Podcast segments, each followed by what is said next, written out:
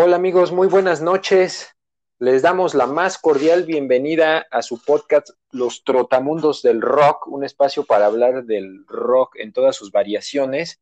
Ya estamos en nuestro episodio 12 y les saludamos con todo el júbilo y con todo el regocijo en el corazón. Quien habla, mi nombre es Gerardo Mendoza y también saludo como todas las noches Israel Ramírez en este día 18 de agosto de 2020. ¿Qué tal, amigo? ¿Cómo estás? Súper bien, amigo.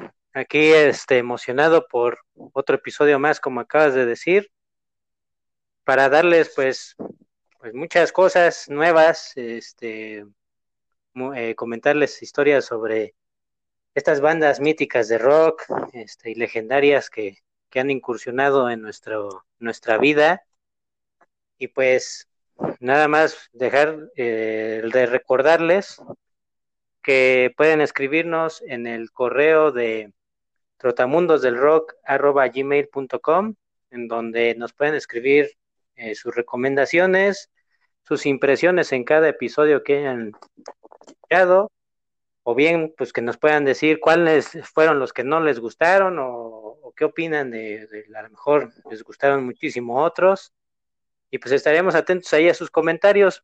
También es importante que nos escuchen en varias plataformas. Ya estamos ahí en Anchor, en Google, en la plataforma, por ejemplo, también de, Apple y también en Spotify, también, por ejemplo, en Breaker, en, este, y en otras plataformas que también este, estamos ahí, eh, que nos pueden escuchar en la de su preferencia.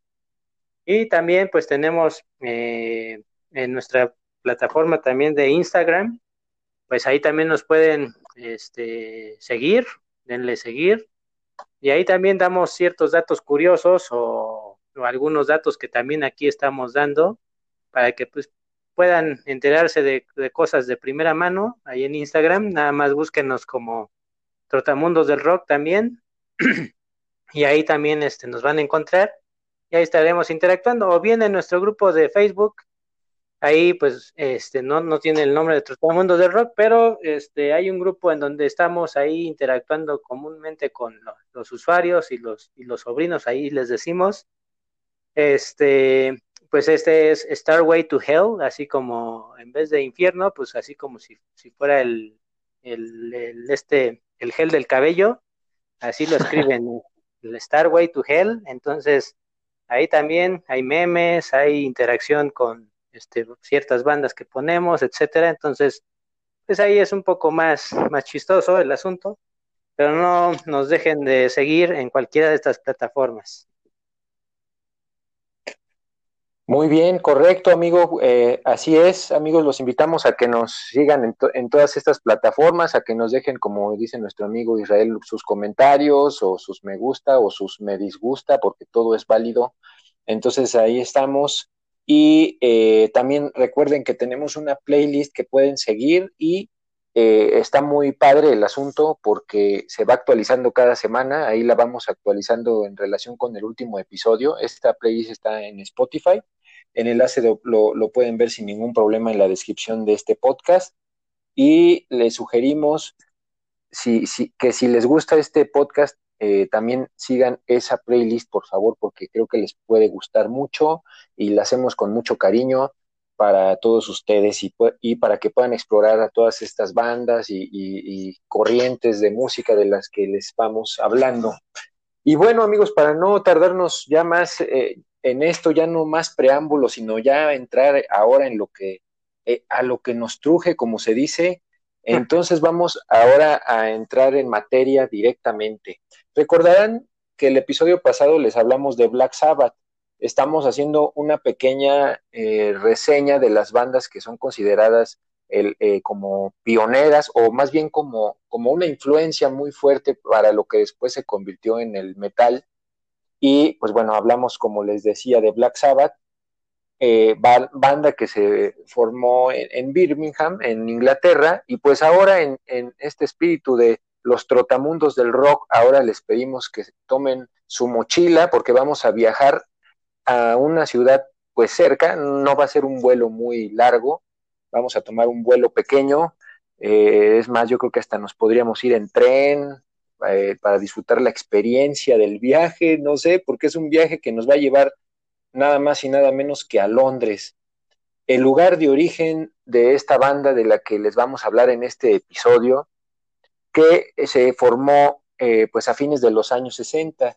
Estamos hablando nada más y nada menos, amigos, déjenme expresarlo con regocijo porque es una de mis bandas favoritas de la historia, que es nada más y nada menos que Led Zeppelin. Eh, eh, el episodio de hoy lo vamos a centrar en esta pues mítica banda, histórica banda, eh, en algunas de, sus canciones que consideramos más representativas o que nos gustan, también para proponérselas a ustedes para que las exploren y para tocar un poco el tema, por supuesto, de la historia de la banda a lo largo de su discografía. Entonces, pues vamos a comenzar, amigos, a, hablar de esta, de esta banda. El origen de, Led Zeppelin se, remonta al año de 1966, donde un Jimmy Page de apenas 22 años, estaba muy joven, se une a una banda que se llamaba The Yardbirds, que son una banda pues realmente muy conocida en el mundo del rock, que tenía sus, sus influencias principalmente en el blues norteamericano eh, eh, y, esta banda, pues, eh, pasaron algunos integrantes verdaderamente interesantes, como por ejemplo Jeff Beck, también estuvo un, tiempo Eric Clapton. Entonces, pues aquí entra Jimmy Page, que posteriormente fue el guitarrista de Led Zeppelin, pero vámonos por partes. Cuando Jimmy Page entra a esta banda, él entra como bajista porque se acababa de salir el bajista de la banda y pues él tomó esa posición. Pero pues realmente no duró mucho en el bajo porque lo suyo, suyo era la guitarra. Y ahí empezó la carrera de Jimmy Page como guitarrista, pues justamente con The Yardbirds. Eh, y, pues empezaron a, hacer algunas giras, etcétera. Y, pues en una de estas giras resulta que pues hubo algunos cambios de, integrantes. Y y, pues tuvieron ahí también algún asunto legal con, con, algunos integrantes. Y, pues bueno, total que algunos se salieron, pero ahí en algunas cuestiones legales consiguieron los miembros que se quedaron en la banda quedarse con el nombre de The Jarberts, pero solo por un tiempo. O sea, estaban haciendo una gira y les dijeron, bueno, nada más que termines, que terminen esta gira y ya, o sea, hasta ahí les damos chance de que ocupen el nombre de The Jarberts. Entonces, pues terminan esta gira, ah, pero dentro de esta gira, y aquí se van conectando las piezas, eh, pues como hubo cambios, eh, Jimmy Page, que pues él estaba al pie del cañón con la banda, pues él quería hacer un tipo de supergrupo, entonces estaba pensando, por ejemplo, en Kid Moon, que eh, pues, fue baterista de The Who, y también pues justamente con, con que participara Jeff Beck, y, en una de estas sesiones de grabación, pues conoció a John Paul Jones, que fue quien se convirtió en el bajista y tecladista de, Led Zeppelin. Eh, hicieron una grabación ahí con, con, Jeff Beck y, justamente pues invitaron a John Paul Jones, que pues ya él tocaba, era, era un músico de sesión. Y, bueno, pues ahí se conocen, ahí quedó el antecedente. Eh, posteriormente, eh, cuando hubo estos cambios, pues se sale el vocalista de The Yardbirds y, y entonces pues Jimmy Page dice, bueno, pues ahora nos hace falta un vocalista. Y entonces pues él estuvo pensando en algunas opciones. Finalmente eh, invitan a, un, a un eh, vocalista que se llamaba Terry Reed, pero él pues él no aceptó, o sea, dijo, no, de momento no, muchas gracias, pero les recomiendo a este otro vocalista y les recomendó pues justamente a Robert Plant, que fue pues quien se convirtió en el vocalista de Led Zeppelin. O sea, vean cómo ya se han ido armando ahí toda la, alineación. Y la cereza en el pastel, pues es uno de los bateristas a quien yo tengo en un concepto enorme, o sea, uno de, eh, eh, es mi baterista, yo lo voy a decir, es mi baterista favorito de, en la historia, yo no he visto otro baterista que me transmita tanto en lo personal como John Bonham, que fue el baterista de Led Zeppelin y que entró a esta banda a recomendación de Robert Plant. Entonces, pues ya tenemos ahí a la banda completa todavía con el nombre de, ahí en ese entonces se llamaban The New Yardbirds, justamente por las cuestiones legales, pues tuvieron que ponerle The New Yardbirds, después pues siguieron las broncas legales hasta que dijeron, no, pues ya vamos a cambiarle el nombre porque esto no, así no vamos a, funcionar. Y entonces pues en esas pláticas, eh, eh, cuando pues eran amigos Jimmy Page y Kit Moon y, todas estas personas que, que les comentamos, pues alguien mencionó ahí, eh, se cuenta que fue Kit Moon, justamente dijo, ahora le están pensando hacer un supergrupo, pero pues yo creo que si participara en un supergrupo Jeff Beck y, Jimmy Page, eh, pues se iría como a pique, o sea, él lo veía como que no podría eh, durar mucho tiempo porque pues ambos eran como muy grandes en, en, lo suyo, entonces pues decía, no creo que funcione mucho, se van a ir a, a, pique como un LED balloon, o sea, como, como un balón eh, pues dirigido que, que se va eh, a pique, digamos.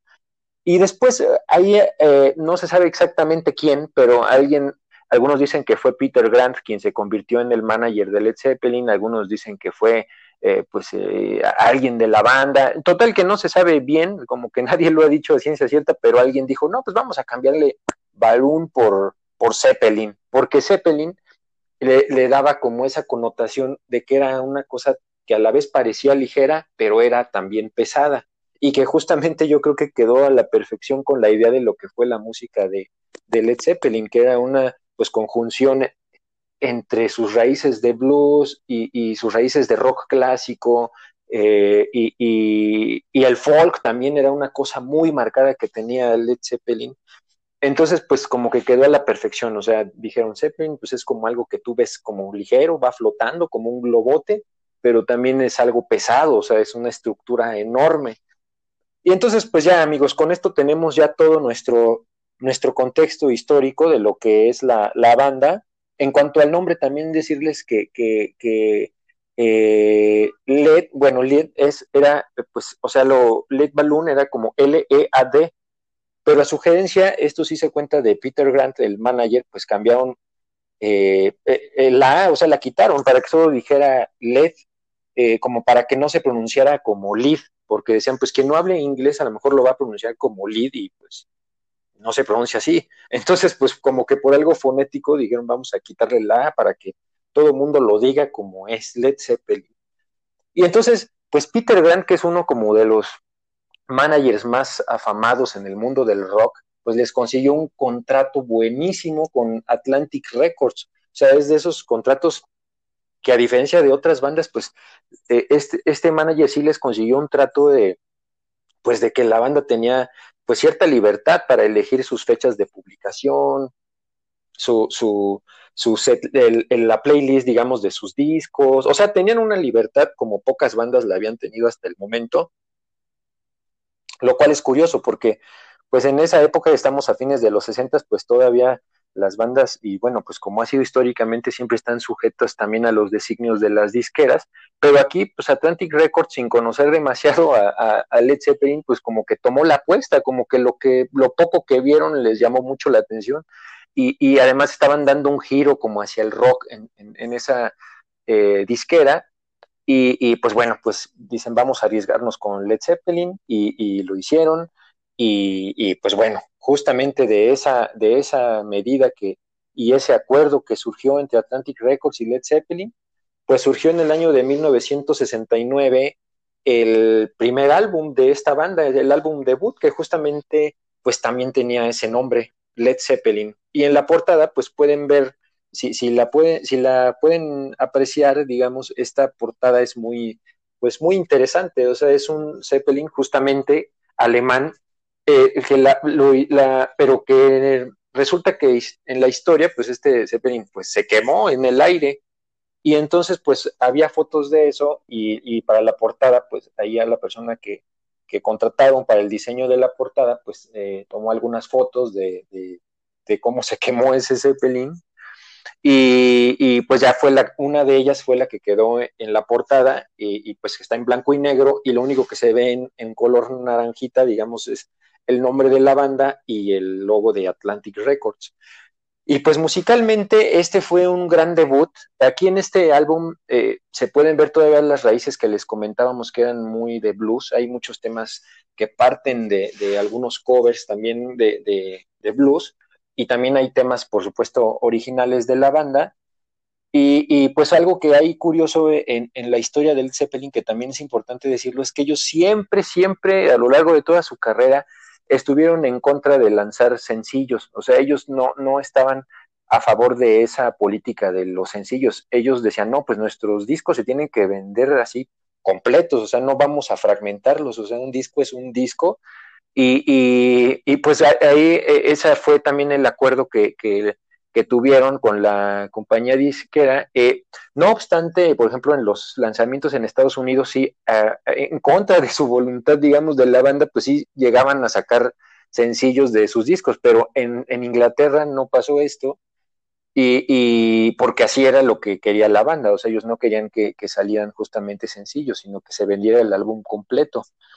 Y ya entrando en, la música, eh, vamos ahora a iniciar nuestra, nuestra secuencia, digamos, de, canciones de las que elegimos para ustedes, para hablarles de ellas. Nos vamos a ir alternando aquí con nuestro buen amigo Israel, como le hicimos en el, episodio pasado. Y pues eh, justamente vamos a, comenzar eh, pues con una canción que curiosamente pues es la última del disco que se llama How Many More Times y que es una canción que a mí me parece fantástica como punto de partida de, para conocer, digamos, a, lo que es Led Zeppelin. How Many More Times es una canción que tiene un poco de todo desde mi punto de vista. Tiene un poco de blues, tiene un poco de rock, tiene cosas virtuosas eh, en cuanto a música, porque aquí es mi momento también para expresarles otra opinión muy personal, que es que Led Zeppelin para mí es una banda que, que cada una de las piezas era una aportación enorme a, la banda, al sonido que tenían, o sea, no había un eslabón flojo, los, los cuatro eran una maravilla en lo que hacían, y, además, otra cosa muy importante es que tenían una química que yo considero pues fantástica. O sea, yo francamente no he visto otra banda con ese nivel de química que había en Led Zeppelin, que se entendían lo que uno hacía, el otro lo replicaba y el otro lo retomaba y entre los cuatro iban ahí improvisando. Sobre todo eso se puede ver mucho en, en sus presentaciones en vivo. Es una banda que yo considero fantástica en vivo y eso se puede ver en, en, en sus videos eh, justamente esa química. Y bueno, esto, este, esto que les comento justamente es porque esto tiene una relación completamente con esta canción de How Many More Times. Es una canción que podríamos hasta decir que era, pues no sé, quizá también es como un poco precursora y así como otros temas hubo de Led Zeppelin en, en cuanto al rock progresivo, porque es una canción que, que pues se va construyendo como en etapas, eh, empieza lento, luego va subiendo, eh, empieza la voz de Robert Plant, su voz muy característica, aguda, eh, em, y, hay una parte, eh, es una canción para empezar, pues que dura como ocho minutos, pero que cada segundo lo vale. Hay una parte intermedia donde también Jimmy Page, otra de las cosas que hacía era de repente improvisar sonidos y empezó a tocar con, con un arco de violín en la guitarra y pues le gustó el sonido y pues dijo, ah, pues vamos a hacer esto en, en, algunas canciones. Y por ejemplo, How Many More Times es una de ellas. En una parte ustedes van a escuchar así como un sonido, pues dicen, esto, esto pues no lo está arpegiando, no es un punteo, o sea, es otra cosa. Y justamente ese sonido lo hace con un arco. Y, y em, otra cosa de esta canción que me parece fascinante es la parte de la batería de John Bonham. O sea, toda la canción en cuanto a, ritmo es, se me hace una, una maravilla. Y, hay una parte ya por ahí del minuto 6, eh, más o menos, donde entra una parte que, le, en la estructura que tuvieron original le llamaban The Hunter, eh, empieza a hacer un redoble John Bonham con, con, Jimmy Page y, o sea, él empieza a acompañarle en la guitarra ese redoble, empiezan a tocar juntos, entra el bajo, no, es una, es un éxtasis, esa parte para mí en cuanto al rock, es, a mí me parece una cosa maravillosa lo que lograron con esa canción, y, pues bueno, esta fue una canción primordialmente escrita por Jimmy Page, que en los primeros, eh, pues al menos dos discos, él tenía pues una gran colaboración en materia de composición. Entonces, bueno, esta es la primera canción de la que les vamos a hablar, amigos, de How Many More Times. Y ahora pues le voy a pasar la palabra a mi amigo Israel para que él nos hable de, otro tema también de este disco. Muchas gracias, amigo. Excelente canción, sin duda alguna.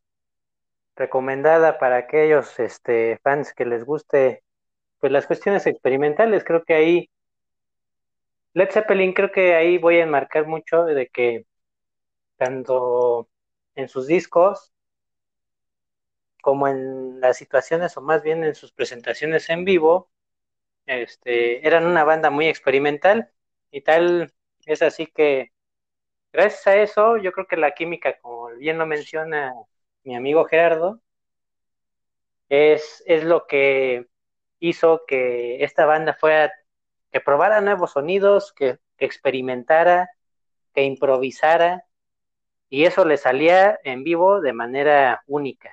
Es creo que una de las bandas que, que en vivo hasta alarga más sus versiones.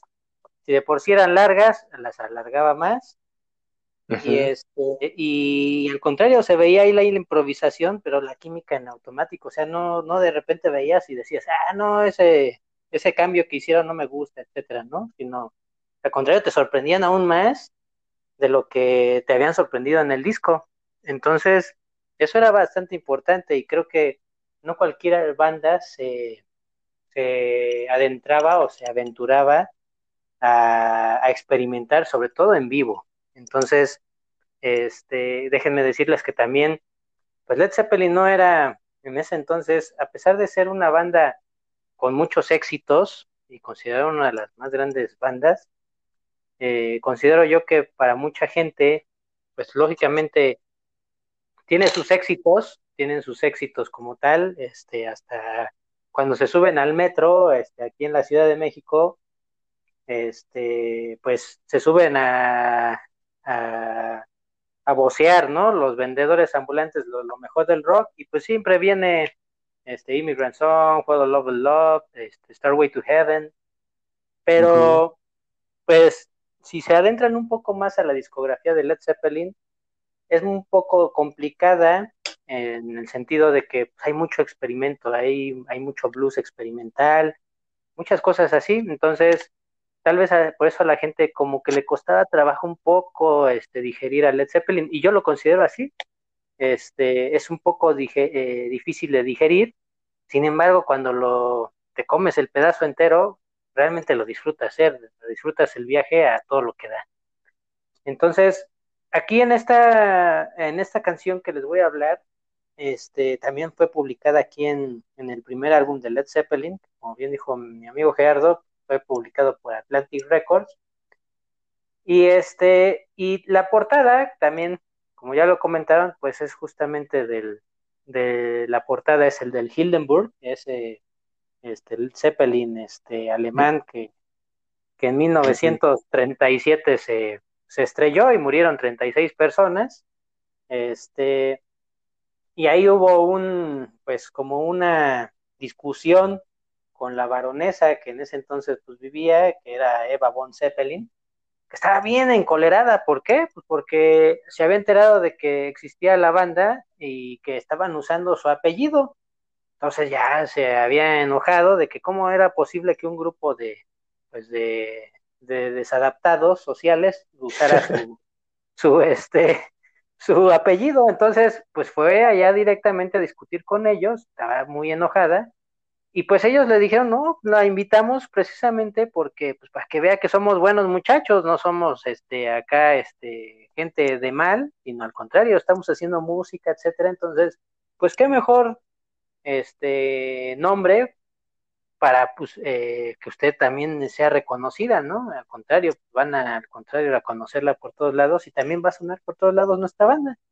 Entonces ya se, ya se, había calmado la baronesa cuando en realidad sale y de repente ve la portada de, Led Zeppelin 1 en donde estaba el Hildenburg y pues más se enojó. Entonces, este, esa anécdota ahí está para, para recordarse de esta banda. Y pues esta, esta canción que les voy a hablar se llama Days and Confused, que en realidad, como bien lo dijo mi amigo Gerardo, este era, eh, pues el Led Zeppelin 1 era como un, este, un conjunto de, de, sus influencias, ¿no? Más que nada sonaba muchísimo al blues que, estaba como sus influencias este, principales de Led Zeppelin. Entonces, este era un cover de, de un músico que se llamaba Jay Holmes, es un músico así como pues este que le abría directamente al, en ese entonces a los Yardbirds. Eh, este músico, como tal, era un estilo como este de folk, así como este Bob Dylan. Entonces, esta canción él es un cover de esta canción. Sin embargo, este a Jimmy Page le llamó mucho la atención en ese entonces. Entonces, lo que él, él la, la idea principal que él tenía era eh, hacer el cover de esa canción a su estilo, lógicamente. Sin embargo, pensaba sacarla con los Yardbirds. Sin embargo, pues por todas estas razones que se separaron, etcétera, pues ya no, ya ese, esa idea, pues ya eh, dejó de ser, ¿no? Entonces, pero pues simplemente esa idea la mantenía y logró sacarla aquí con Led Zeppelin y la, la plasmó directamente en este, en este álbum. Eh, ahí modificó totalmente este, la gran mayoría de la, de la canción, al contrario, hasta, pues lógicamente en la, en la canción original, pues no venía la batería de, del oso Bon Johan, este, pero este, aquí ya, ya le aumentaron esta parte, lógicamente le pusieron guitarra eléctrica, este, y muchísimos cambios que agregaron.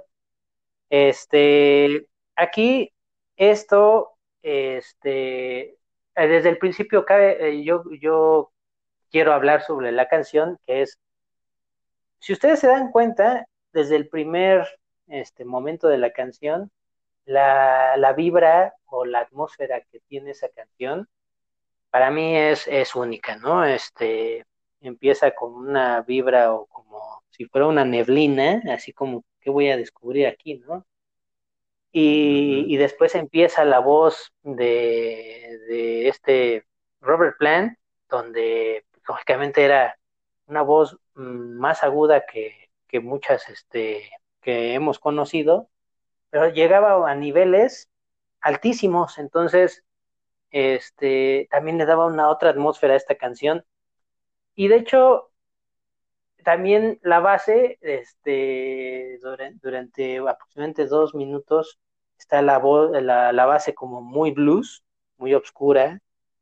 Este, y esto, este tipo de cosas, pues, lógicamente las agarró mucho tiempo después el metal, el heavy metal y eso, porque lógicamente para los que no saben, pues, también las bases del metal, pues muchas veces viene del blues.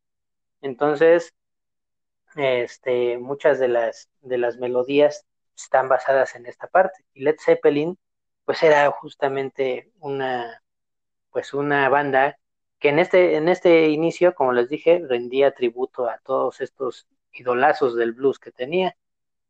Y después de ahí, cabe mencionar que a mí siempre, siempre se me ha hecho este, una parte donde ya este, suena más fuerte la canción, en donde el oso, eh, el oso dice tan, tan, tan, turururu, turururu. Esa parte, esa parte siempre me recuerda mucho a la de Paranoid. Eh, cabe mencionar que también tenían mucha interacción este, Led Zeppelin y, Black Sabbath, pero me recuerda muchísimo ese, ese riff a, Paranoid, ese de tan, tan, tan, turururu, turururu, tan, eso me recuerda muchísimo a Paranoid y también esta parte de Days and Confused. Es una canción que vale la pena eh, escucharla y la van a tener ahí en la playlist para que la puedan recordar. Pues entonces, después de ahí nos vamos directamente a Led Zeppelin 2. Led Zeppelin 2, este, este álbum, pues salió unos meses después, o sea, salió, si Led Zeppelin 1 salió en, en enero, este salió 10 meses después.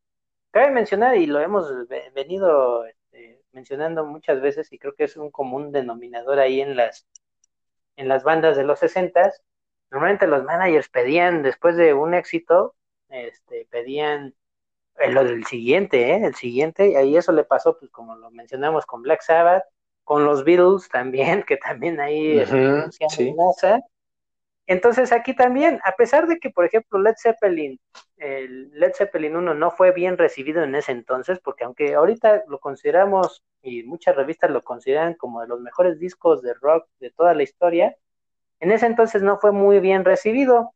Tal fue así que, este, pues decían, ah, pues es que es solamente un compendio de, de canciones blues y ya, ¿no? O sea, es, es una banda que mucha gente decía que estaba condenada al fracaso es así que pues ya la vibra también que se vivía en ese entonces, en la corta edad de Led Zeppelin, pues ya este Jimmy Page, pues ya decía, ¿no? Pues ya, ya me pensaba ir, ¿no? Cuando este, en realidad graban Led Zeppelin 2 y aquí al contrario, este, este Robert Plant se sintió mucho más cómodo, este dijo, no, pues me divertí muchísimo en la grabación de este, de este disco y sobre todo en esta parte este, la portada de este disco está inspirada en una fotografía de 1917.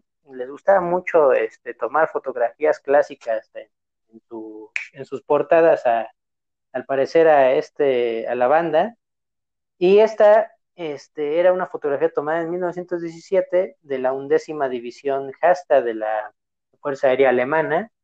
Y sí, si ustedes ahí le ponen este, en Google le ponen este, undécima división hashtag, van a, va a ver, van a ver que están ahí los alemanes y eh, justamente un avión este, alemán atrás de ellos.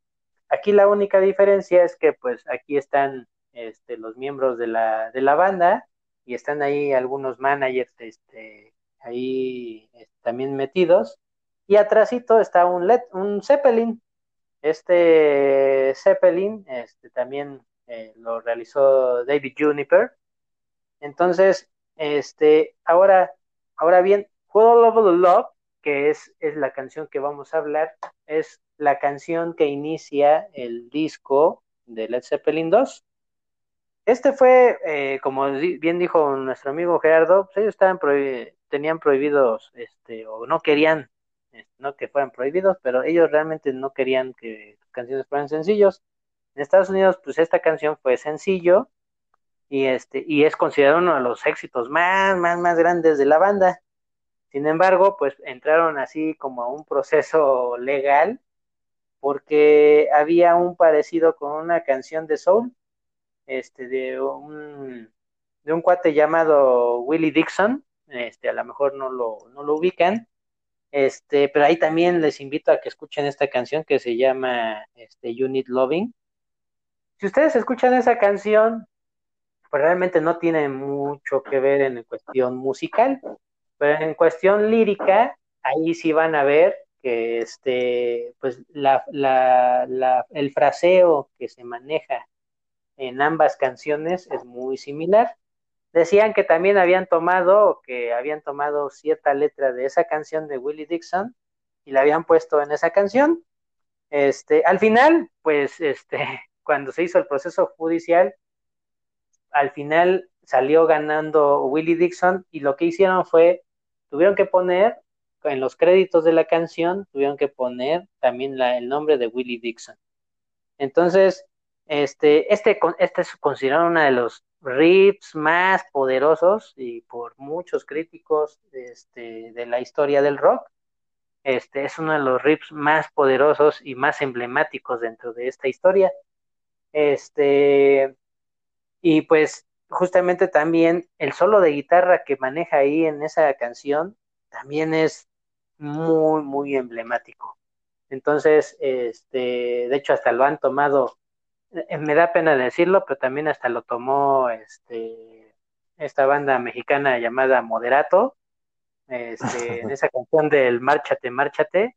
Entonces, justamente toma, toman esa, ese, el solo de, de, Jimmy Page, lo toman de esta canción, lo toman justamente para esa canción, este fragmento. Entonces, pues ahí hay muchas influencias, no solamente este, internacionales, sino también aquí en México, pues este, está esta parte, ¿no? De, de esa inspiración de, de, Led Zeppelin y de, y de este solo de guitarra que, que está muy bien mencionado como uno de los más épicos de la historia del rock.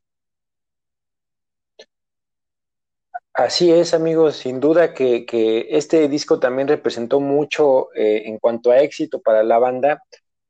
A estas alturas, pues ya, ya realmente sí, sí gozaban de mucha popularidad. Incluso eh, a lo largo de, la carrera de Led Zeppelin, que pues fue pues relativamente corta, más o menos eh, en los años 70, se llegó a decir que pues Led Zeppelin fue para el rock en los 70 lo que los Beatles fue en los 60 Claro, eh, a lo mejor cada quien lo puede tomar eh, con cierta reserva y de acuerdo a sus gustos, pero es indudable que en cuanto a, influencia eh, y éxito, o sea, no había una banda, yo creo, con el mismo éxito que tuvo Led Zeppelin, que para estas alturas más o menos ya, ya tenía, en cuanto a lugares que llenaban, escenarios y, todo. quizá a lo mejor les competían los Rolling Stones o, o no sé, pero, pero pero yo creo que eran todavía más multitudinarios eh, Led Zeppelin en, ese, en esa época, digamos, en, ese momento en particular de su carrera. Y ya con todo este, este éxito que traían en las espaldas, pues para el tercer disco, eh, y aquí es un poco lo, que le gustaba a Jimmy Page, eh, pues se fueron a, experimentar algo más acústico, algo más folk. o sea, pues mencionan que pues ya habían hecho dos discos relativamente eh, eh, con base en el blues y un rock pues ya eh, pues pesado para la época, o sea, Led Zeppelin 2 fue un disco realmente pesado para la época en cuanto a, al rock, o sea, un rock más pesado. Incluso pues hay un tema ahí bien, bien padre que es, se llama Moby Dick, que, pues es un intro de, eh, de todos eh, tocando Jimmy Page, John Paul Jones y John Bonham, y se convierte en un solo de batería de John Bonham. Y, y así más o menos el, el, el, tenor de ese disco es justamente pues algo un poco más pesado. Entonces, pues para el tercer disco dijeron, ahora vamos a bajarle un poco las, las revoluciones. Entonces se fueron Jimmy Page y Robert Plant a una casa de campo ahí en, en, Gales, que eh, pues eh, justamente lo curioso de esta casa de campo es que pues, no tenía electricidad, los servicios no eran muy buenos, no, no había servicio de agua, incluso estaba en unas eh, condiciones pues bastante precarias, pero eso también influyó mucho en el sonido que tiene Led Zeppelin 3, así se llamó el, el, siguiente álbum de, de, la banda, justamente Led Zeppelin 3. Y este disco dio un giro más hacia lo folk, hacia lo, lo acústico, muchos temas son, son muy orientados a, guitarras acústicas, eh, temas más, un poco más lentos, y, hay algunas excepciones. Em, por ejemplo, esta canción de la que ahora les vamos a hablar, eh, bueno, este disco salió en octubre de 1970, eh, estuvo también, pues justo en, en, el inicio de la década de los 70 y, bueno, la portada también es muy interesante, nada más mencionarles rápidamente que es una portada que a mí se me hace pues muy interesante y, pues muy bonita. El arte original, digamos, de este disco en, vinilo, pues era eh, un gatefold, de estos discos que, se abren, pero lo curioso es que en la portada eh, contrataron a un artista inglés para, para este diseño em, que se llamaba mm, Richard Drew, pero su nombre artístico o, por el que era más conocido era como Sacron, algo ahí medio, medio, medio de artista, digamos, el, nombre. Y, pues el diseño que hizo fue un collage de fotos de, que tenían que ver pues, prácticamente con cosas de, aviones y cosas así, y algunas fotos de la banda. Eh, pero esa, esa era como una, un tipo, pues como un, un eh, papel como laminado que metían en el disco por debajo de la portada porque la, la carátula tenía unos orificios. Entonces, si se giraba la, la parte de que venía abajo, pues eh, por los oficios se podían ver distintas cosas. Entonces, pues es un diseño muy interesante, es una portada muy colorida, muy, muy bonita desde mi punto de vista. Y que pues yo creo que esas, ese diseño, el, original, el que salió en los 70, pues debe ser una maravilla para quien tenga en su colección esta, este primer tiraje de, de Led Zeppelin 3. Y, pues bueno, en cuanto a música, el tema del que ahora les voy a hablar un poco, pues es de los temas, digamos, no, no de los acústicos, sino un tema, pues eh, también este tiene cierto origen en el blues. Es una canción que se llama Since I've Been Loving You, desde que te he amado. Y este tema, eh, pues a mí me gusta mucho, la verdad es, es un tema muy lento, e, es como a ritmo semilento, pero eléctrico, o sea, la, la guitarra de Jimmy Page es totalmente potente, la batería empieza muy tranquila con el, bombo, el, o el kick le llaman, eh, de, John Bonham muy marcado y, un bajo que acompaña ese bombo. Empieza muy, muy lenta la canción, pero va subiendo muy padre, o sea, se va construyendo también.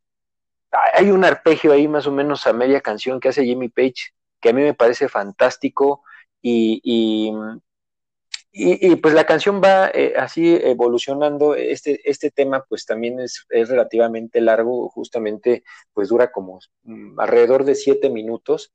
Y, aquí ya participó también en la parte de la composición John Paul Jones, que de hecho una cosa curiosa en esta canción es que si ustedes la, la escuchan, van a escuchar también de fondo el, el sonido que, pues también se volvió muy característico de los teclados de John Paul Jones, pero eh, él también tocaba el bajo, pero lo hacía con los pies del teclado, o sea, en, digamos, en el órgano que, tocaba, eh, hacía los sonidos como ambientales, digamos, pero también en los pedales, pues tenía el bajo, o sea, él, él bajeaba con los pies en los pedales mientras tocaba con los dedos el, sonido de ambientación, o sea, pues era un virtuoso realmente para hacer esto John Paul Jones, o sea, realmente se, me hace pues, complicado, yo creo llevar el ritmo del bajo en los pies y en las manos otra línea melódica, se me hace algo, algo complejo, pero bueno, él así lo hizo en esta canción y, pues ya lo tomó como punto de partida para hacerlo en otros temas pero esta canción se les recomiendo mucho eh, que la escuchen en, eh, también en una versión en vivo. Hay un, disco que sacó Led Zeppelin que se llama The Song Remains the Same, que es de canciones en vivo que tocaron en el Madison Square Garden.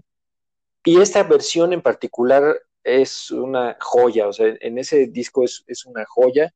Eh, aparte ya aquí en los conciertos de Led Zeppelin, como ya mencionaba nuestro amigo, eran una cosa pues totalmente fuera de lo que se manejaba, eran conciertos que llegaban a durar cuatro horas, o sea, eran larguísimos, y, y, es que esto era justamente por lo que nos decía nuestro amigo, los temas los alargaban, o sea, eso a mí es algo que me gusta mucho de, de Led Zeppelin, que los temas, o sea, tocar Days and Confused, si lo hacían en un concierto, no era la misma versión de Days and Confused que escuchaban en el otro concierto. O sea, eh, eh, tenían una química como para estar improvisando en vivo, pues fenomenal.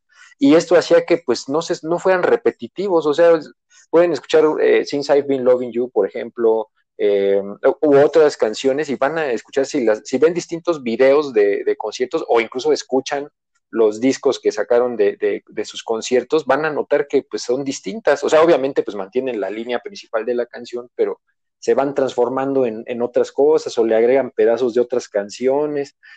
O sea, es una cosa fantástica que vale mucho la pena que, que la vean y, y, por eso les recomiendo mucho que también exploren esa versión en vivo de Since I've Been Loving You.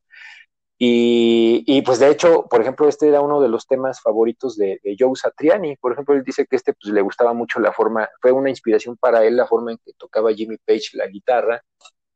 Y, pues como eh, los conciertos eran ya algo muy importante, justamente como les decíamos, larguísimos, y además empezaron a salir con unos, eh, unas vestimentas pues muy llamativas, eh, chalecos brillantes, y, o sea, empezaron ya a Realmente, así como dijimos que los Beatles estuvieron en un momento hastiados de los conciertos, Led Zeppelin es una banda que pues, de eso, eso es lo que más les gustaba. O sea, ellos se consideraban a sí mismos como una banda para tocar en vivo. Lo que les gustaba era que la gente los estuviera viendo. Y claro que pues ya en los 70 ya había más avance tecnológico para pues que se pudiera escuchar mejor su música y todo. O sea, ya, ya también había evolucionado en ese aspecto la tecnología.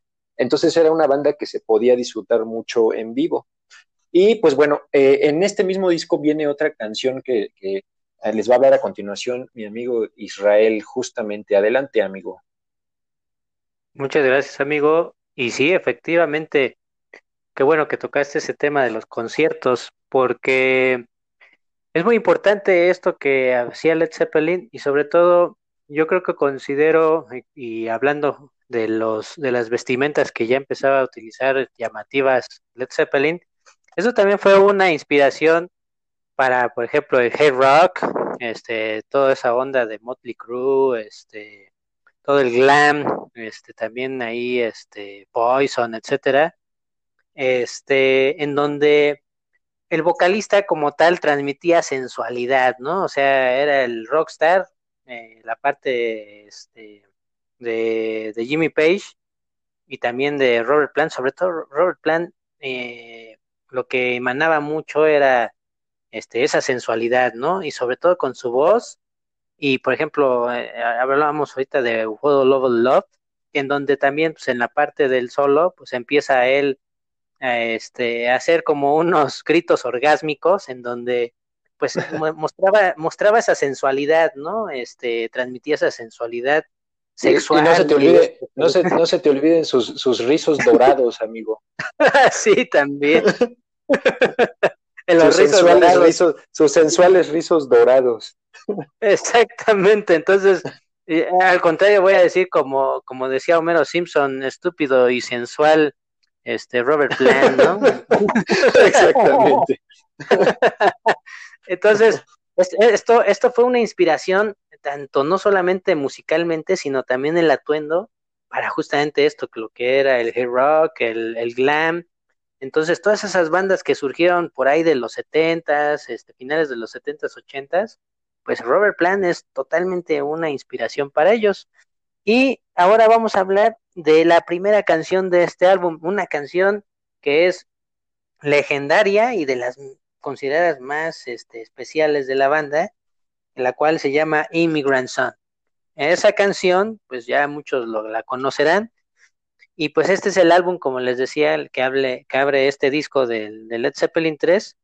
Y esta canción, pues si muchos este, no, no, lo, no conocen el contexto de esta letra, pues está dedicada a, a, un vikingo, a un vikingo llamado Leif Erikson, el cual pues, era un, como les decía, era un vikingo, pero era explorador, este, era de estos como Cristóbal Colón, este, y etcétera, de, personajes históricos que, este, fueron a descubrir nuevas tierras, etcétera, entonces, él, él era explorador y descubrió, se puede decir, se presume que descubrió Norteamérica, pues 500 años antes que Cristóbal Colón, entonces, de hecho ahí tiene una estatua allá en Boston, este, por ahí si, si se dan una vuelta por allá a Boston, Estados Unidos, este, ahí viene una estatua justamente de este, de este personaje. Este, le, le apodaban el afortunado y entonces esta letra está dedicada a este personaje y cabe mencionar el, el grito de Robert Plant este, es, una, es un grito agudo, pero fíjense que, lo interesante de esto, es un grito agudo, sin embargo, eh, es totalmente opuesto la, el riff y también la música que interpretan los, los músicos de, de, Led Zeppelin, totalmente opuesto, o sea, imagínense, este, Robert Plant canta agudo en ese grito, y al contrario, es una, como una vorágine de sonidos muy, muy pesados, muy fuertes, este, que tocan en ese entonces, y pues al contrario te da, te llena de fuerza, ¿no? Al contrario, sientes como que estás, este, te están llamando a surcar, a seguir surcando los, los mares para poder llegar a la tierra prometida, ¿no? Ahí a bordo de un Drakkar, que era un barco vikingo, y entonces, este, pues e, esto era lo, lo, que te inspiraba, ¿no? Así mucha fuerza, este, mucha actitud. En ese entonces era un rock pesadísimo, o sea, imagínense escuchar, este, en ese entonces, este, en los años ya 70, principios de los 70, escuchar una melodía tan fuerte como Immigrant Song se volvió todo un estandarte para el rock, este, mundial y e histórico eh, tal es así que, por ejemplo, se ha tocado hasta en bastantes películas, ¿no? En varios soundtracks de películas. Por ejemplo, la más, más cercana que podemos recordar, pues es esta de Thor Ragnarok, en donde pues muchos decían, oye, pues ¿por qué siempre ponen, la pusieron yo creo que como dos o tres veces a lo largo de esa película, pero mucha gente decía, oye, pues ¿por qué siempre está la de la de Immigrant Song de, de este Led Zeppelin? Pues resulta, pues ahora ya que saben el contexto de que hablaba de, un vikingo, pues también aquí está hablando de, de esta parte del, del, Valhalla y de los dioses vikingos, ¿no? Nórdicos de como es Thor, etcétera. Entonces, pues justamente esto era lo que estaba inspirada. De hecho, el director Taika Waikiki, cuando este, estaban haciendo Thor Ragnarok, lo, lo primero que dijo fue, necesito esa canción en mi película. Entonces, por temas contractuales, para conseguir los permisos para esa, este, para esa canción, para que estuviera ahí, este, tardaron muchísimo en, en sacar la película. No tanto por haber producido la película ni por haberla hecho, sino por que necesitaban esa canción a fuerza ahí en esa película. También ahí sale en Shrek, por ejemplo, ahí también sale ahí con una de las este, princesas cantando, creo que era Blancanieves, este, cantando esta parte de, del grito este, avasallador de, de, Robert Plant. Y también, este, pues ahí salen, en, por ejemplo, en, en Escuela del Rock, también ahí sale, si han visto también esta película con Jack Black, también ahí sale en un momento esa película, eh, más bien esa canción. Entonces, pues sí, es, es, un, es un himno, realmente yo considero que es un himno, este, a lo mejor dura muy poquito. Para mí, yo cuando lo escuchaba de, muy pequeño, este, para mí duraba muy poquito. Y sí, estaba toda la, la este, pues, eh, esta parte, como dice bien mi amigo, que ahora se enfocaron más a lo acústico. Imagínense terminar esa, este, ese rock pesado y después la siguiente canción, pues es muy tranquila, ¿no? Es, es, es un, es un, este, es una canción acústica, entonces, este, pues como que desentonaba y decía, yo, yo de niño decía, ah, no, ya, y le volví a repetir, ¿no? Immigrant Song, me gustaba muchísimo. Entonces, este, esto es lo que puedo decirles de este disco y sobre todo si pueden ver esta edición de, este, de en vinil, en donde pues está este, el spinner así giratorio, como si estuvieran estudiando idiomas, en donde vienen los verbos, etcétera. Más o menos así es este en algunos spinners así, ese, y ese concepto de del disco, pues no lo he visto en, en ningún otro, ¿eh? Entonces, vale la pena que ahí, este, si hay, si lo buscan así en YouTube también, ahí van a ver cómo edición. Y pues listo. Eh, nuestro este Mendoza este, va a hablar ahora de otro temazo. Adelante, amigo. Sí, muchas gracias, amigo. Pues eh, eh, nada más un poco eh, el, tema corto de Immigrant Song. También les recomendamos escuchar. Hay una versión, porque yo creo que, Jimmy Page y, y, la banda pensaban como tú, más o menos, amigo. Creo que después dijeron, ah, caramba, es como que la hicimos muy corta y en las versiones en vivo, pues le echaban toda la potencia y la alargaban como al doble al menos, porque hacía un solo de guitarra ahí Jimmy Page, pues muy bueno. Hay un disco que se llama también de temas en vivo que se llama How the West Was Won, de cómo fue ganado el oeste, donde son grabaciones que hicieron en Estados Unidos. Y particularmente ahí es de destacar esta versión de Immigrant Song, o sea, la, la hicieron muy, muy padre, la alargaron, hace un solo Jimmy Page muy bueno, y aparte es una canción llena de potencia en vivo, entonces vale mucho la pena explorar también este disco, amigos. Eh, y bueno, pues justamente ahora vamos ya a entrar al cuarto álbum de Led Zeppelin, que pues justamente es conocido como Led Zeppelin 4, aunque en realidad de manera oficial no tiene ningún título, es un disco sin título realmente. Y esto eh, pues fue así a decisión de la banda, eh, porque pues decían que, que ahí empezaba, de repente fue como una respuesta a, los críticos que decían que pues era más parafernalia que otras cosas Led Zeppelin y, y pues dijeron, no, pues vamos entonces a pasar de una portada tan mágica, por decirlo así, como el Led Zeppelin 3 a una portada distinta, algo más sobrio, y pues en, principio pues querían que, pues no, no hubiera nada, ninguna referencia ni nada por el estilo a la banda y pues así fue, al final no dice ni el nombre de la banda, ni, eh, ni siquiera dice el logo de la compañía de discos y nada más trae eh, pues una, pues a manera de pintura, fotografía de un señor que pues está cargando pues como pues unos troncos de, de unos árboles, o sea, pero no trae en ningún lado el nombre del disco, ni, ni nada por el estilo, más bien es como si estuvieran viendo una pintura colgada en una pared. Y dentro de este disco, que pues es eh, eh, el más exitoso en, cuanto a ventas de, Led Zeppelin, pues viene este tema que justamente es el tema icónico de la banda, que es Starway to Heaven, Escalera al Cielo, que como pueden ver, pues ahí está una referencia eh, a, nuestro grupo en Facebook, nada más que pues es Way to Hell, pero pues tiene ahí una referencia justamente a, este tema de Led Zeppelin. Este disco salió el 8 de noviembre de 1971 y eh, pues obviamente la, canción estrella, digamos, del disco, a pesar de que es muy bueno, pero Starway to Heaven fue tal su éxito que, que, que pues eh, pareciera que incluso opaca un poco el resto del disco, pero en sí es un magnífico álbum en, en términos musicales.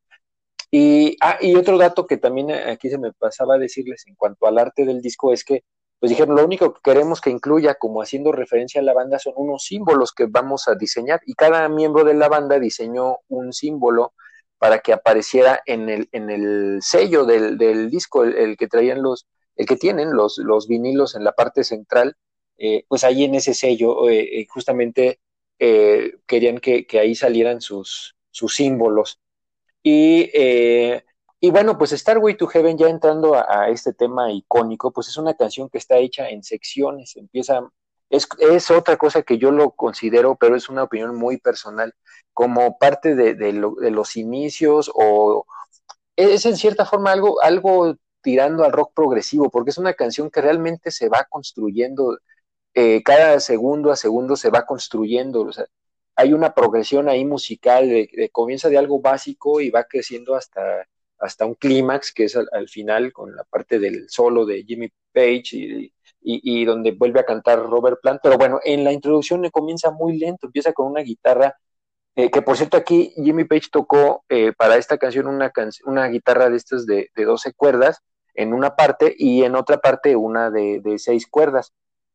Y, bueno, para replicar esto en vivo usaba una guitarra doble, eh, era una, una guitarra eh, Gibson, justamente que, que, pues era de, como de dos puentes. Si han visto algún video, eh, digo, no es el único que las ha usado evidentemente, pero si han visto algún video de Starway to Heaven, es muy probable que, que ya conozcan esta guitarra porque era la forma en que él tenía para tocarla en vivo y no tener que estarse cambiando la, la guitarra. Entonces, pues ahí se popularizó un poco también este tipo de guitarras. No son, eh, pues al final muy prácticas, porque pues además son muy pesadas y todo, pero pues Jimmy Page eh, lo vio como la opción más viable para tocar esta canción en vivo.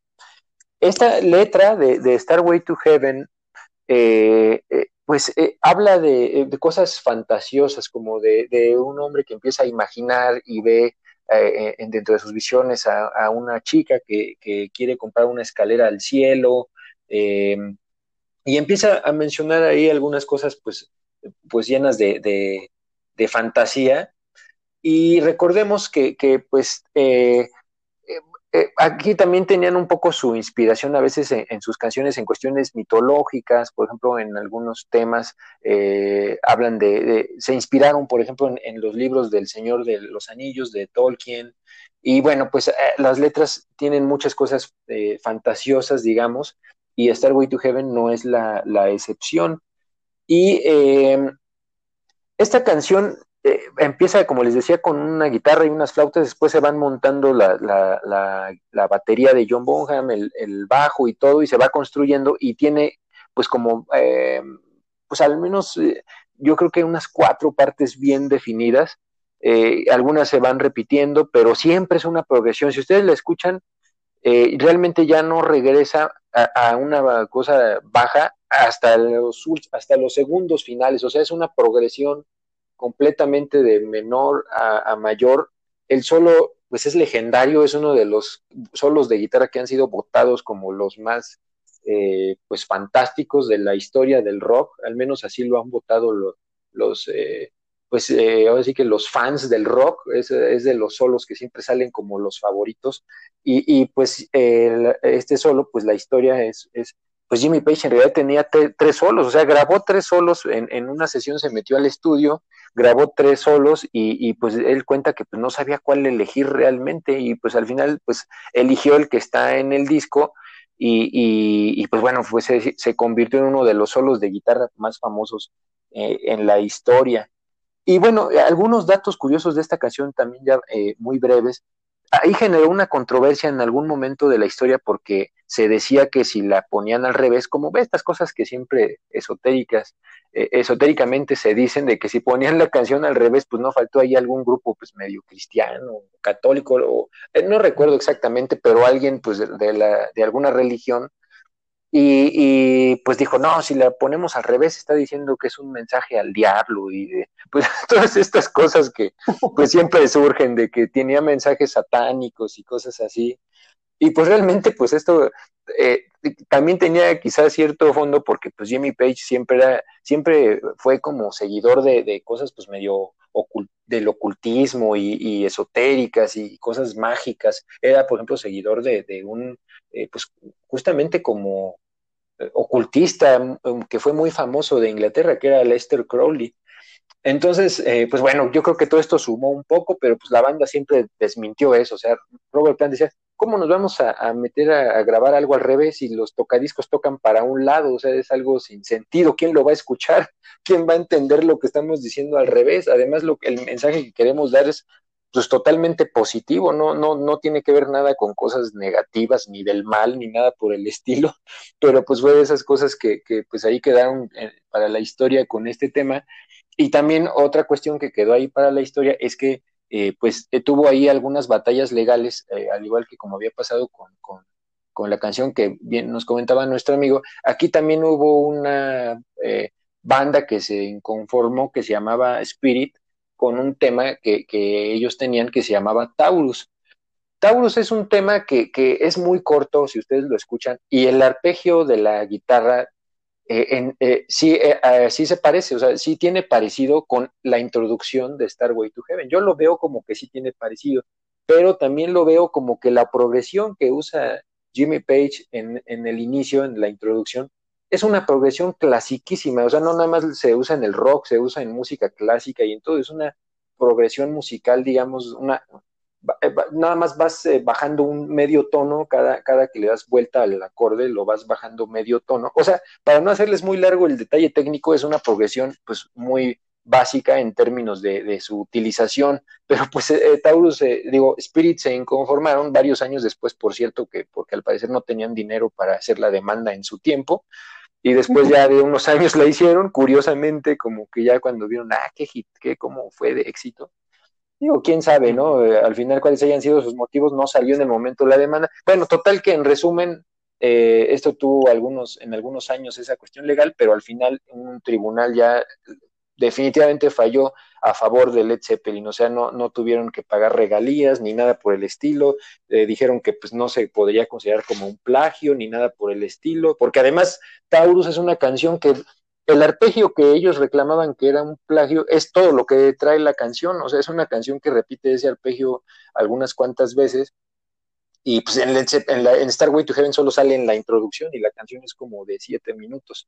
Entonces, bueno, pero también estuvo ahí inmersa en batallas legales y, pues bueno, es una canción que sin duda ha dado mucho de qué hablar y que es de las más famosas en la historia del rock, tanto que incluso hay una estación, en algún momento una estación en Florida, pues estuvo tocando 24 horas seguidas Starway to Heaven, yo creo que, no sé, yo creo que quienes la estaban escuchando como decía la canción de José José, hasta la belleza cansa, yo creo que terminaron hastiados de Starway to Heaven, pero pues vean qué, qué legado ha dejado, ¿no? Para decir, pues vamos a ponerla durante 24 horas, pues a ver qué, ¿no? Y, así hay muchos datos muy interesantes, pero bueno, no vamos a alargarnos más con esto. Eh, es una muy buena canción porque además falta, eh, ahorita nuestro amigo Israel nos va a hablar de otro tema que viene en este disco, eh, que justamente es el disco sin título, mejor conocido como Led Zeppelin 4. Adelante, amigo. Muchas gracias, amigo. Y pues sí, entonces resulta que Spirit al perder la demanda, pues si no tenían dinero, tenían ya la deuda con el abogado. Pues sí, hombre, no, le salió nada. sí, entonces, pues bueno, este, después de ahí nos vamos con la última canción del disco, Led Zeppelin 4, cabe mencionar que es eh, yo considero el disco como uno de los que no tienen desperdicio alguno. Este, y, también, o sea, como estábamos hablando justamente de Paranoid de la vez pasada, también Led Zeppelin 4 yo lo considero como esta, este tipo de, discos. Este, ahora vamos con, una canción que es When the Leaves eh, Breaks, que es este, cuando pues, el dique se rompe. Es una canción que inicia con la batería del oso John Bohan, este, y después de ahí sigue una armónica y después la, la melodiosa eh, guitarra de, de Jimmy Page, pero tiene un estilo increíble, es como muy blues, pero este sonido que lograron este, en, específico en esta, en esta melodía eh, fue debido a la posición de los micrófonos. Esto hace que hizo que tuvieran un sonido con un eco, así como si fuera muy legendario ese eco así de los instrumentos, y hace que, que brille mucho más esa canción. Esta canción habla sobre el desbordamiento, de hecho es un hecho histórico que sucedió del Mississippi en 1927, en donde se combinó el fenómeno del deshielo de primavera más las altas precipitaciones, pues hizo que se desbordara el Mississippi. Entonces esto produjo cambios y de hecho esto, esto fue muy importante porque produjo cambios y, la distribución de la población en ese entonces, que en su mayoría era de raza negra, en ese entonces, pues se empezó a mover de distintas maneras en otras regiones y esto hizo que, que, el blues se esparciera, o sea, que realmente este tipo de música se esparciera por otras regiones y pues es, es lo que este lo que se menciona. Un, hay una este, dos líneas ahí que, este, que se habla de esta letra, donde dice, me no live, talk, talk me to weep and moan, que es el humilde y viejo dique me enseñó a llorar y a quejarme, ¿no? Entonces, esto es lo que se refiere a que el momento de cuando, pues, debido a que, a que el viejo dique se rompió, pues simplemente le enseñó a llorar, que en este caso se hacía referencia a, normalmente decían que el blues este, se mostraba o, se enseñaba mucho, sobre todo la letra, se inspiraban mucho en, en cuestiones tristes, ¿no? Este, por eso de ahí el, el nombre de Blue, este, porque pues era, inspiraba ciertas tristezas o ciertas vivencias que vivía la comunidad o la, este, sí, o sea, la población de raza negra, porque en, ese entonces sus tiempos eran bastante complicados, ¿no? Entonces esa era la manera de, de quejarse y de llorar, eso es a lo que se refiere.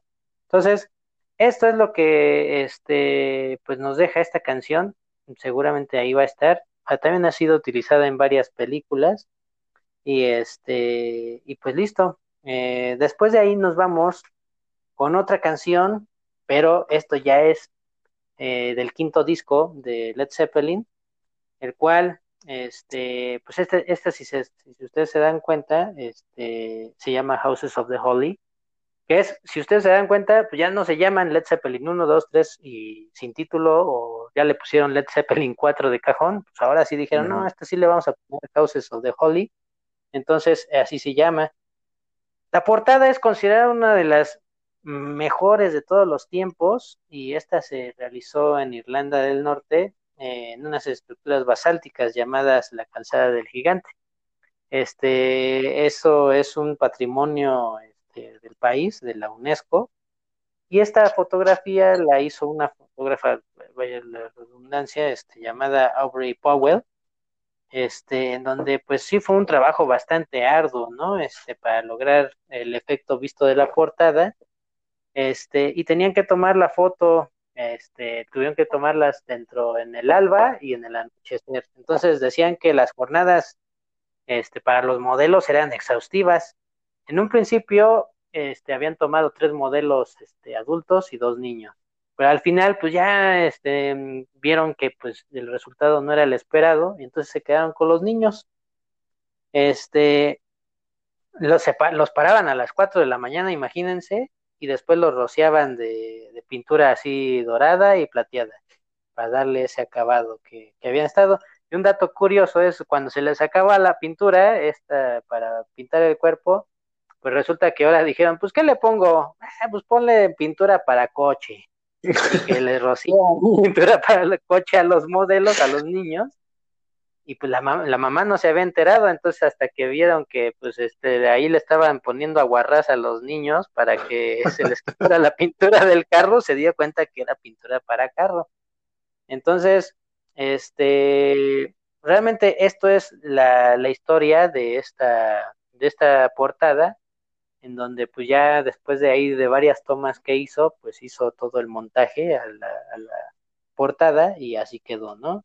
Lamentablemente, pues, este, así como se los habían presentado, la expectativa no era la que esperó la banda, porque realmente con la impresión, pues los colores se, se hicieron un poco más pálidos. Entonces, pues hasta que le dieron ahí un cierto, este, manita de gato, este, ahí ya les gustó, ¿no? A varias personas, entre ellos a los managers, al, a la banda. Ahora vamos a hablar de No Quarter. Esta es la séptima canción de este disco.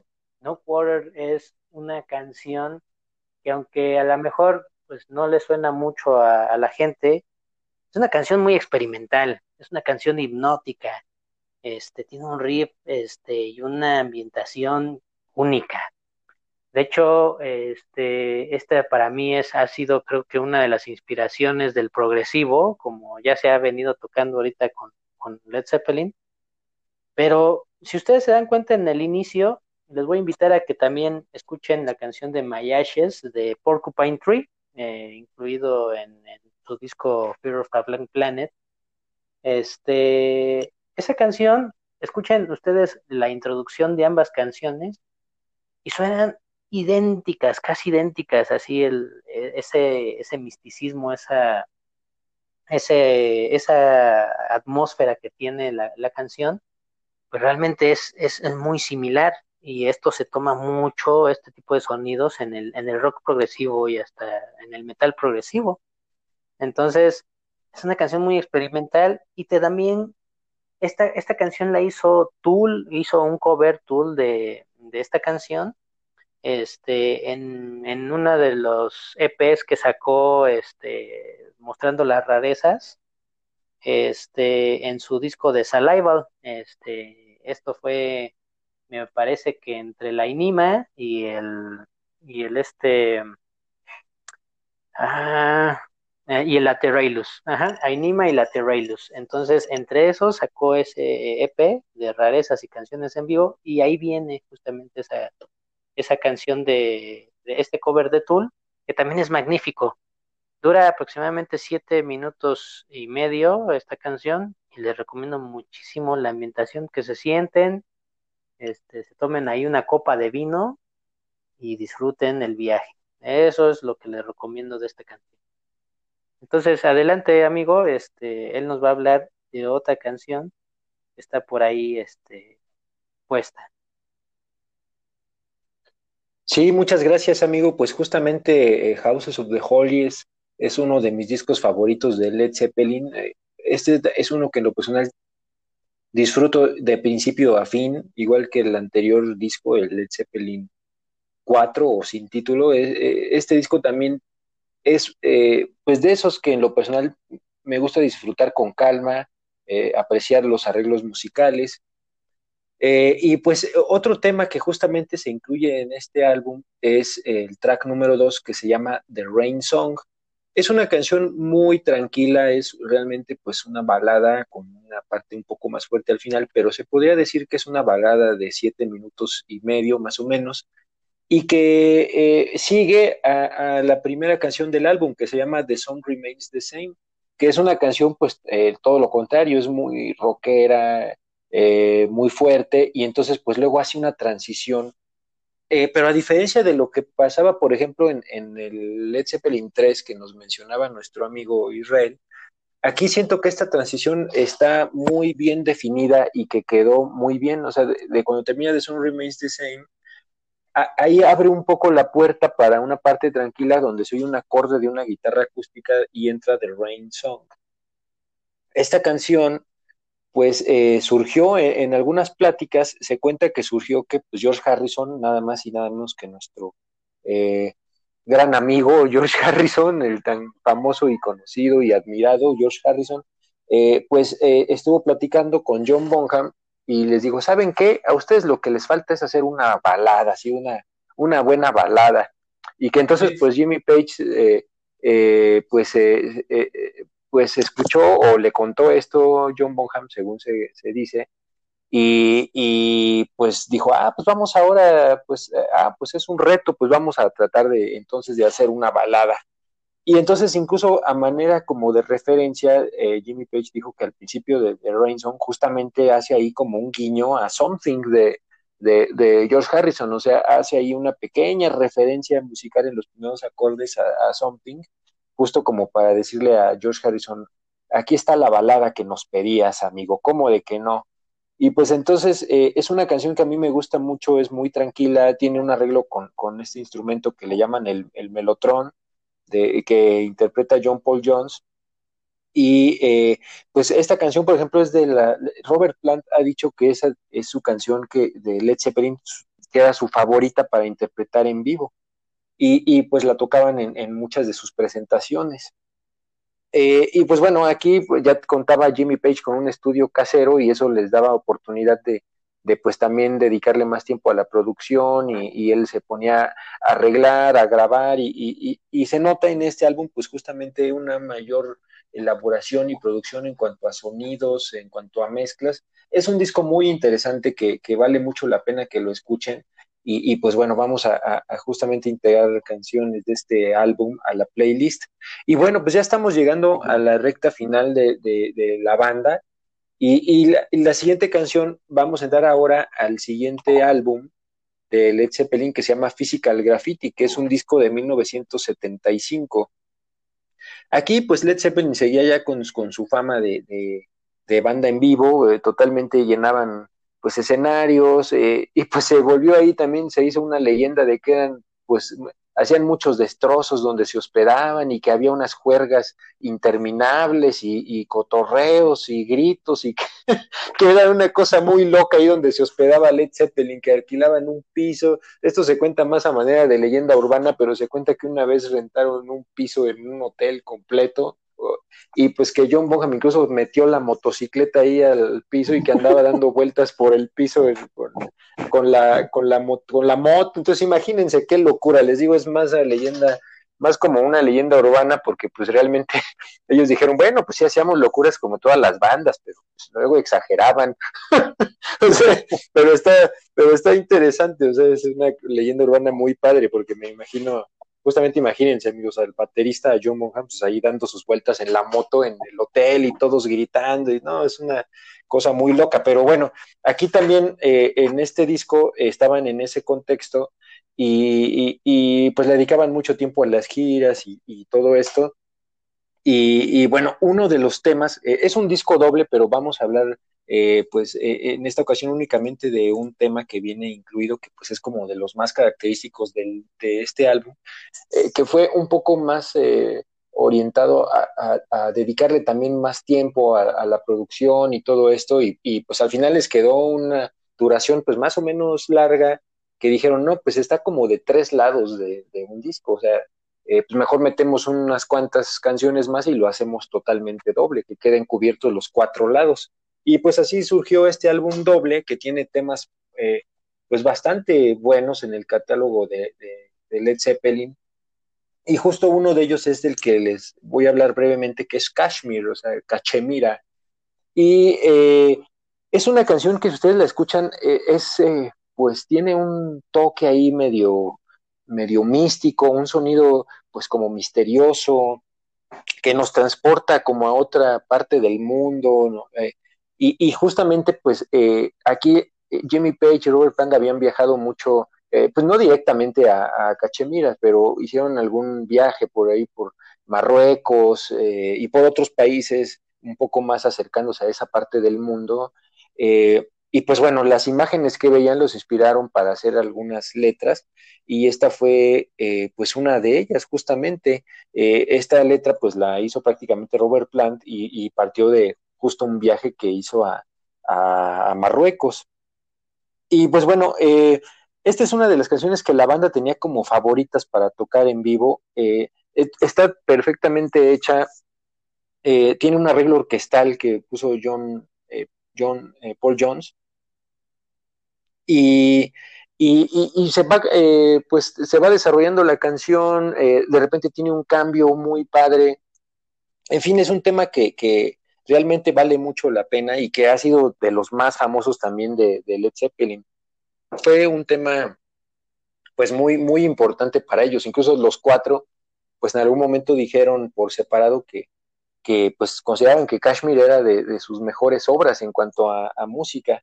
Y pues no es un tema de, rock, ni es un tema heavy, es un tema, pues, ni siquiera podemos decir que es balada o folk, es algo interesante. Les recomendamos mucho que, que la escuchen y, y, y si pueden verla en vivo, también. Y pues vámonos, así también como entramos, salimos, porque nos vamos ahora con los últimos dos temas de los cuales les vamos a hablar. Y el siguiente tema eh, viene en el siguiente disco, de, el penúltimo de, la banda, que se llama Presence. Eh, este tema es uno de mis favoritos de Led Zeppelin y se llama Aquiles Last Stand, o sea, como la última batalla de Aquiles o algo así se podría traducir. Eh, y, justamente pues tiene una letra llena de referencias a, cuestiones mitológicas, em, cosas eh, que tienen que ver con, eh, pues justo con la mitología griega. Y, pues bueno, aquí este disco de Presas también tiene un contexto, rápidamente les comento que, ya empezó a haber problemas, no en sí como tal, eh, problemas que surgen, eh, como hemos hablado de otras bandas, sino más bien ahí tuvieron cosas fortuitas que afectaron mucho, cosas externas. Principalmente Robert Plant tuvo un accidente automovilístico muy fuerte con su esposa en, un viaje que, hacían en Grecia y pues tardó mucho tiempo Robert Plant en recuperarse, eh, o sea, tuvo que estar en silla de ruedas durante mucho tiempo y eso hizo que tuvieran que cancelar una gira que ya tenían pues planeada para que fuera una gira enorme y, pues tuvieron que detenerla porque pues justamente eh, Robert Plant tuvo este accidente, no, no pudo pues obviamente continuar y entonces pues ya eh, tuvieron que parar la gira y mejor se, tomaron un pequeño receso. El álbum salió en 1976 y, y se fueron a, eh, pues Plant se fue a recuperar a Estados Unidos Jimmy Page lo alcanzó posteriormente para que se empezaran a escribir canciones eh, para su siguiente álbum, que justamente fue este, el de Presence. Y, ya posteriormente eh, los alcanzaron el resto de la banda, llegaron también John Bonham y John Paul Jones, y pues ya se pusieron a ensayar las nuevas canciones, y ya posteriormente, unos meses después, se fueron a grabarlo a Alemania, en unos estudios que pues rentaron eh, pero pues tuvieron que hacerlo a las carreras porque resulta que ya estaba apartado para que llegaran también a grabar los Rolling Stones su disco que, iban a sacar para ese entonces.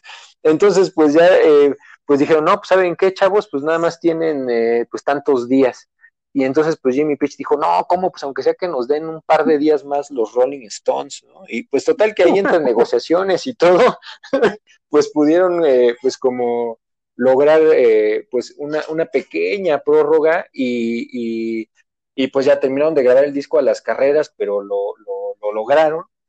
Y, y, es una, y pues aquí Les Last Stand es una canción, pues, eh, si no la más, me parece que es de las más largas de, su discografía. Es una canción eh, pues que Jimmy Page ha dicho que es de, de sus favoritas de, la banda. Eh, el título, pues, es una referencia justamente al accidente de Robert Plant, porque, pues, como ustedes habrán leído o escuchado, pues Aquiles es el, famoso héroe en la guerra de, Troya, que, pues, justamente su único punto débil era el talón.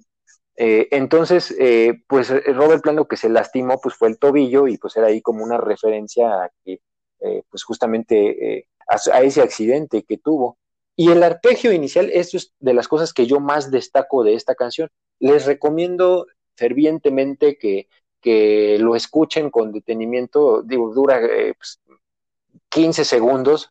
Es un arpegio que a mí se me hace, eh, pues, eh, místico, mágico. O, sea, es, vale mucho la pena que exploren cómo empieza esta canción de Aquiles Last Stand y, al final pues termina otra vez con ese arpegio, después de que pasa todo un, remolino de, un remolino en términos musicales, porque también pues sube la intensidad y todo, y, termina nuevamente con ese arpegio.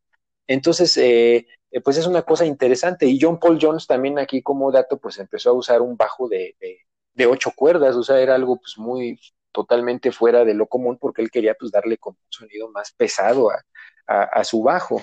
Entonces, pues bueno, es un tema muy interesante, el álbum es, es muy bueno, eh, eh, tiene cosas que valen la pena y pues bueno, con esto le vamos a dar paso a, nuevamente a nuestro amigo Israel para que él nos hable de, de otro tema que pues viene en el último disco de Led Zeppelin. Adelante, amigo. Pues muchas gracias ahí, amigo. Muy buenas las reseñas de estas grandes canciones de Led Zeppelin. Y ahora nos vamos a ir con la última canción de esta noche, este, incluida en su último disco de estudio, este, llamado Intro the Outdoor. Eh, este se lanzó en 1979, por ahí de, mediados de agosto. Es una canción que a pesar, y yo lo, yo lo denoto así, a pesar de tener una armonía muy agradable al oído, este, con notas este, que a primera impresión pues causan una satisfacción. A mí yo realmente, yo, yo me acuerdo mucho de niño, esta canción la, la pasaban muchísimo en, en Universal Stereo este, y yo la escuchaba y a mí me agradaba muchísimo al oído, ¿no? O sea, a lo mejor no entendía mucho de niño la letra, etcétera, de a qué se refería. Ya, ya, ya, primera impresión, pues a lo mejor dices, ah, of My Love, ah, no, pues ha de ser de una canción romántica, etcétera, ¿no? Pues no, realmente ahorita como nos, nos decía la canción anterior de Aquiles Last, eh, Stand, este, aquí también, otra vez, Robert Plant le sucede una tragedia en donde ahora, este, resulta que mientras estaban de gira con el anterior disco, ya recibe una llamada de su esposa comentándole que, que su hijo, este, Karak, este, murió, había muerto, este, por una infección en el estómago. Entonces, este, esto fue en 1977 y esto lo de, lógicamente, pues lo deprimió mucho, este, hizo que, que Robert Plant, este, pues olvidara todo, ¿no? O sea, al contrario, recibió esa noticia y luego, lo dijo, yo no quería estar con Led Zeppelin, yo ya quería estar con mi familia, ¿no? Entonces, este, esta, esta letra justamente está dedicada a su hijo, el cual, este, falleció, y este, y, la canción, hablemos de la canción, tiene una base de sintetizador tocado por John Paul Jones, muy, muy padre, muy bonito este, este arreglo en el sintetizador. Y aquí como dato curioso, este, a lo mejor ustedes los han escuchado, que es Sleep, eh, es Steve Lukather y este y Jeff Porcaro, que es este ambos eran músicos de Toto en ese entonces. Este, y ellos ayudaron a la banda a darle la armonía que necesitaba para darle este impulso a esta canción, porque Robert Plant pues decía, oye, pues yo quiero darle todo, transmitir todo ese sentimiento que tengo, ¿no? Porque pues es una canción dedicada a mi hijo. Y este, y pues lo que le dijo este Sleep Lukather, este, Steve Lukather, perdón, este, este, le dijo, oye, pues, ¿por qué no metemos a, a Jed? Este, él no es, nuestra, nuestro baterista y seguramente él le va a dar todo ese feeling que tú necesitas a transmitir en esa canción. Él es, él es especialista en eso. Dijo, ah, pues, ¿y crees que me quiere ayudar? No, y dice, pues claro que te va a ayudar. Entonces, él lo que hizo fue, este, ayudarle con eso justamente. Y este, y le dio, ese, ese feeling que necesitaba esa canción. Hay una parte este, que es como un, un solo, un solo al prog rock, este, y de hecho este, es, es una influencia totalmente al prog rock. La, el solo de esa canción es totalmente así con, con el sintetizador este, y va mucho al acercamiento y ahora sabes por qué más o menos sonaba a, un estilo progresivo, porque ahí habían metido la mano este, dos integrantes de un grupo mm, este, legendario de progresivo, ¿no? Toto. Entonces, este, ahí estaba. Entonces, esta es la historia de esta canción. Es un poco triste. Entonces, de hecho, si ustedes se dan cuenta en la última parte de la canción, ustedes escuchan, cuando ya van bajando el volumen de la canción, este, mencionando este, a una línea este, a este Robert Plant, diciendo, I get a little bit lonely. Entonces, este, es, esa expresión pues, únicamente es porque sentía el vacío al no tener a su hijo junto a él, ¿no? Entonces, ha de ser muy complicado la vida también de un músico que llegue a suceder una tragedia de estas porque pues, normalmente no están con la familia, están este, en las giras, grabando discos y esa es la vida de un músico y la familia tiene que soportar el que no esté siempre este, esa figura este, ahí con la familia. Y ahora imagínense, sucede una tragedia de estas, este, el dolor que sienten o la culpa a veces que sienten, ¿no? Este, a lo mejor que han de sentir por no estar con la familia y sobre todo por no haber estado en ese momento tan importante o, con su hijo. Entonces, esa es una de las de las cosas y este con esta finalizamos este estas canciones que para nosotros son de, lo más representativo en esta en esta banda tienen muchísimas canciones también que, que nos agradaría este poner pero ahí vamos a poner este, otras canciones ahí extras ahí en la playlist de los Trotamundos del Rock. Y pues la verdad es, es una banda que ha aportado mucho y como les dijimos, no solamente a nivel histórico dentro del rock, sino también pues al, al, al pro rock, al metal progresivo, este, hablamos también del, del glam, del hard rock, este, y de muchas situaciones, este, de muchos estilos que, que se han tomado, ¿no? Este, para, y como referencia, ¿no? Este, incluso hasta metal más pesado, este, toma de referencia siempre a, Jimmy Page también como, como alguien, este, un guitarrista virtuosísimo y que, y que inspiró mucho a, a muchos guitarristas, en este caso, por ejemplo, Joe Satriani, que también lo mencionó que nuestro amigo Gerardo. Entonces, esta es la influencia que tuvo Led Zeppelin, no solamente, como les dije, a la historia de la música, sino también a todo este el, el estilo de rock que más adelante llegaríamos a escuchar, ¿no? Sí, amigo, pues eh, muchas gracias por tus comentarios y, lo que nos comentas. Eh, yo justamente a manera de conclusión, eh, pues también eh, pues sí, coincido en que es una banda que, que, ha influenciado a muchas otras bandas. Su historia fue relativamente corta, fue pues más o menos 10 años. Justamente la, la, historia de Led Zeppelin termina pues de manera trágica, como estuvo el tenor en sus últimos años, porque pues terminaron justamente por la muerte de John Bonham, el baterista.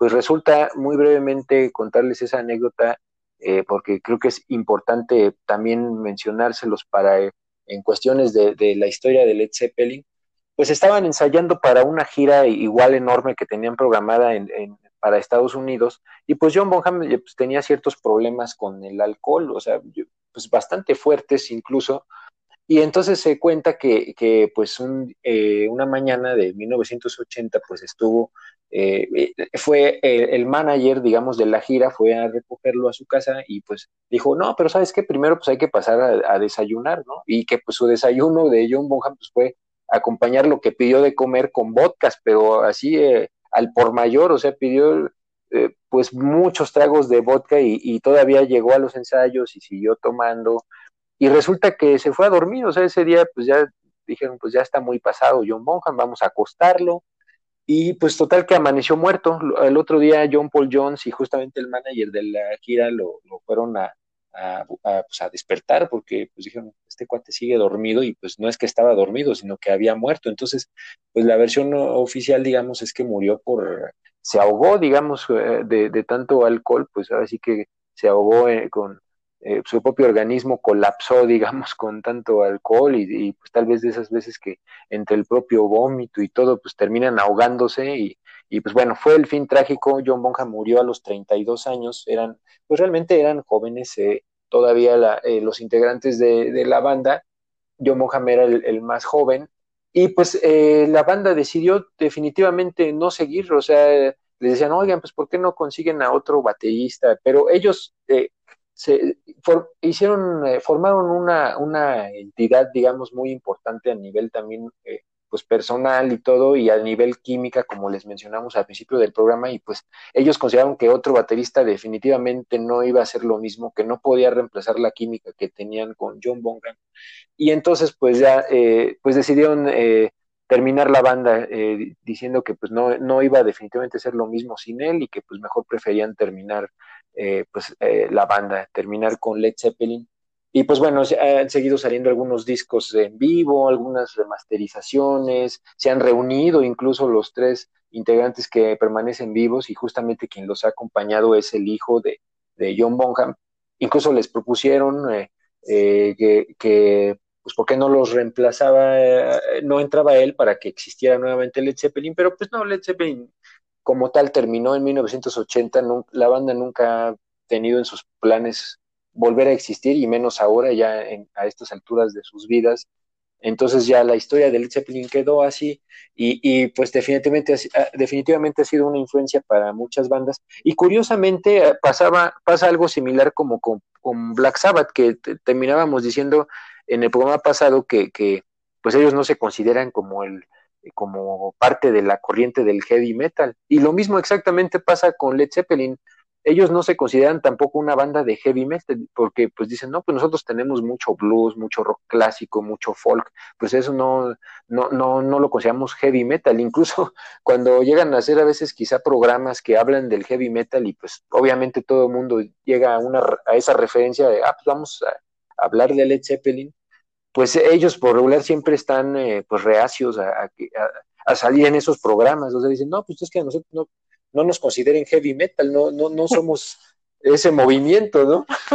y, es como pasaba con Black Sabbath, ¿no? Ah, exacto, no, nosotros no nos inviten a esas fiestas.